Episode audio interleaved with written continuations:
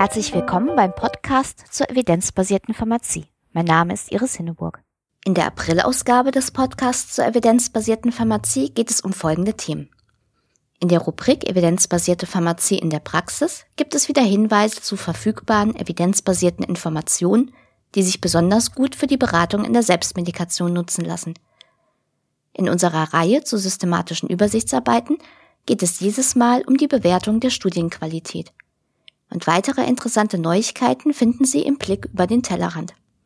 Die Links zu allen Rubriken sind in den Shownotes auf meinem Blog hinterlegt unter www www.medizinjournalistin.blogspot.de. Evidenzbasierte Pharmazie in der Praxis. Was gibt es Neues an evidenzbasierten Informationen für die Beratung in der Selbstmedikation?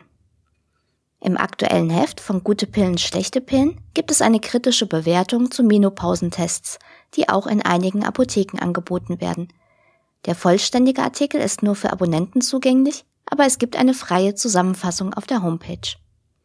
In der Cochrane Library ist ein neuer Review zum Einsatz von Omega-3-Fettsäuren bei Demenz erschienen. Auch hier ist die Zusammenfassung frei zugänglich, allerdings gibt es die nur auf Englisch. Auf Deutsch finden sich auf dem Patientenportal des IQWIC gesundheitsinformation.de umfassende Informationen zum Thema Kopfläuse sowie zu Sodbrennen und Reflux. Das österreichische Cochrane-Portal Medizin Transparent ist immer eine gute Anlaufstelle, wenn es um Trendprodukte oder vermeintlich sanfte Naturheilmittel geht, die mit gesundheitlichem Nutzen beworben werden. Auch eher etwas esoterische Gesundheitsbehauptungen nehmen die Autoren kritisch unter die Lupe. So gibt es aktuell etwa Beiträge zur Frage, ob Kokosöle gegen Alzheimer hilft, Traubenkernextrakt das Altern auffällt und wie gesund Chiasamen eigentlich wirklich sind evidenzbasierte Pharmazie auf den Punkt. Bereits ganz am Anfang unserer Serie hatten wir besprochen, dass sich eine systematische Übersichtsarbeit von einem narrativen Review in mehreren Punkten unterscheidet. Ein wesentlicher Punkt ist die Berücksichtigung aller verfügbaren Studien zu einer bestimmten Fragestellung. Wie man die Qualität der Literatursuche prüfen kann, haben wir in der letzten Folge geklärt. Ein weiterer Unterschied zu narrativen Reviews besteht jedoch auch darin, dass eine systematische Übersichtsarbeit auch die Qualität der eingeschlossenen Studien beurteilt. Damit soll es möglich sein, das Verzerrungspotenzial oder auf Englisch Risk of Bias abzuschätzen. Darum soll es in dieser Folge gehen. Studien mit einem hohen Verzerrungspotenzial können den Effekt einer Intervention über- oder unterschätzen. Deshalb hat die Cochrane Collaboration ein eigenes Risk of Bias Tool für randomisierte Interventionsstudien entwickelt. Damit lässt sich für jede Studie in verschiedenen Domänen das Verzerrungspotenzial überprüfen. Die Details dazu kann man im Cochrane Handbuch nachlesen und es gibt auch einen deutschsprachigen Artikel, der die Einzelheiten erläutert. Die Links dazu finden sich wie immer in den Show Notes. Was ist eigentlich Bias?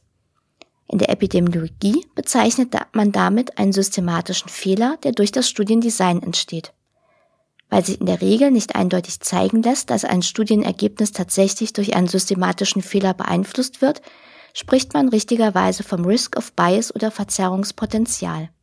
Bestimmte Eigenschaften führen bei klinischen Studien zu einem höheren Risk of Bias, andere dagegen zu einem niedrigeren. Und genau das untersucht das Cochrane Risk of Bias Tool. Dabei kann für jeden Aspekt das Urteil niedriges Risiko, hohes Risiko oder unklares Risiko vergeben werden. Welche Aspekte lassen sich mit diesem Tool überprüfen? Es sind insgesamt sieben Domänen, mit denen das Risiko für verschiedene Arten von Bias erhoben wird. Dazu gehört der Selektionsbias, also ein systematischer Fehler bei der Zusammensetzung der Gruppen. Im Idealfall führt die Randomisierung dazu, dass die Behandlungs- und die Kontrollgruppe zu Beginn der Studie vergleichbare Patienten umfassen. Dafür ist es aber nötig, dass die Zuteilung tatsächlich zufällig erfolgt, etwa durch computererzeugte Zufallszahlen. Ein hohes Bias-Risiko würde dagegen bestehen, wenn nicht zufällige Elemente eine Rolle bei der Zuteilung spielen, etwa eine alternierende Zuteilung. Außerdem muss die Zuteilung auch geheim gehalten werden, damit die Gruppenzugehörigkeit nicht durch die Reihenfolge der Patienten manipuliert werden kann. Das bezeichnet man als Concealment of Allocation. Ein Performance Bias lässt sich durch eine Verblindung aller Beteiligten erreichen, also Teilnehmer, Behandler und Pflegepersonal. Auch diejenigen, die die Endpunkte erheben, dürfen nicht wissen, zu welcher Gruppe der Patient gehört. So reduziert man das Risiko für einen Detektionsbias. Detaillierte Informationen werden auch benötigt, um das Risiko für einen Verschleißbias abschätzen zu können. Dazu muss man wissen, ob tatsächlich auch alle randomisierten Patienten ausgewertet wurden. Ein Reporting Bias kann sich einschleichen, wenn die Studienautoren nicht alle erhobenen Endpunkte auch tatsächlich berichten. Das Cochrane Risk of Bias Tool enthält auch die Möglichkeit, weitere Biasarten zu erfassen, etwa nachträgliche Veränderungen im Vergleich zum Studienprotokoll oder ein unzulängliches Messinstrument. Eine gute systematische Übersichtsarbeit sollte also diese Arten von Bias untersuchen und auch beurteilen, inwiefern dort ein Risiko für systematische Fehler besteht. Diese ganzen Aspekte sollten außerdem in einer guten systematischen Übersichtsarbeit von zwei Gutachtern getrennt voneinander bewertet werden. Die Details zu der Bewertung finden sich in Cochrane Reviews in einer ausführlichen Tabelle sowie auch in einer grafischen Zusammenfassung. Dort ist das Risk of Bias in der jeweiligen Domäne für jede Studie mit einem Ampelschema kodiert. Durch die verschiedenen Domänen ist es unter anderem möglich, das Verzerrungspotenzial im Hinblick auf die einzelnen Endpunkte zu beurteilen. So hat eine fehlende Verblindung bei subjektiven Endpunkten wie der Lebensqualität etwa ein höheres Gewicht als bei sehr objektiven Endpunkten wie der Mortalität. Was macht man jetzt mit der Risk of Bias Bewertung? Sie ist ein wichtiges Hilfsmittel für die Interpretation der Ergebnisse etwa wenn es um das Vertrauen in den Gesamteffektschätzer geht.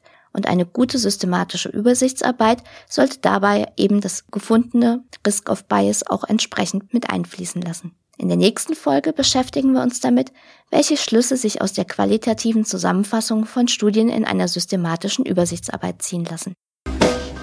Über den Tellerrand. Der deutschsprachige Cochrane-Blog Wissen was wirkt hat eine Reihe von Videos veröffentlicht, die wichtige Grundbegriffe der evidenzbasierten Medizin erklären. Diese Videos sind sehr sehenswert und erklären die Begriffe sehr anschaulich.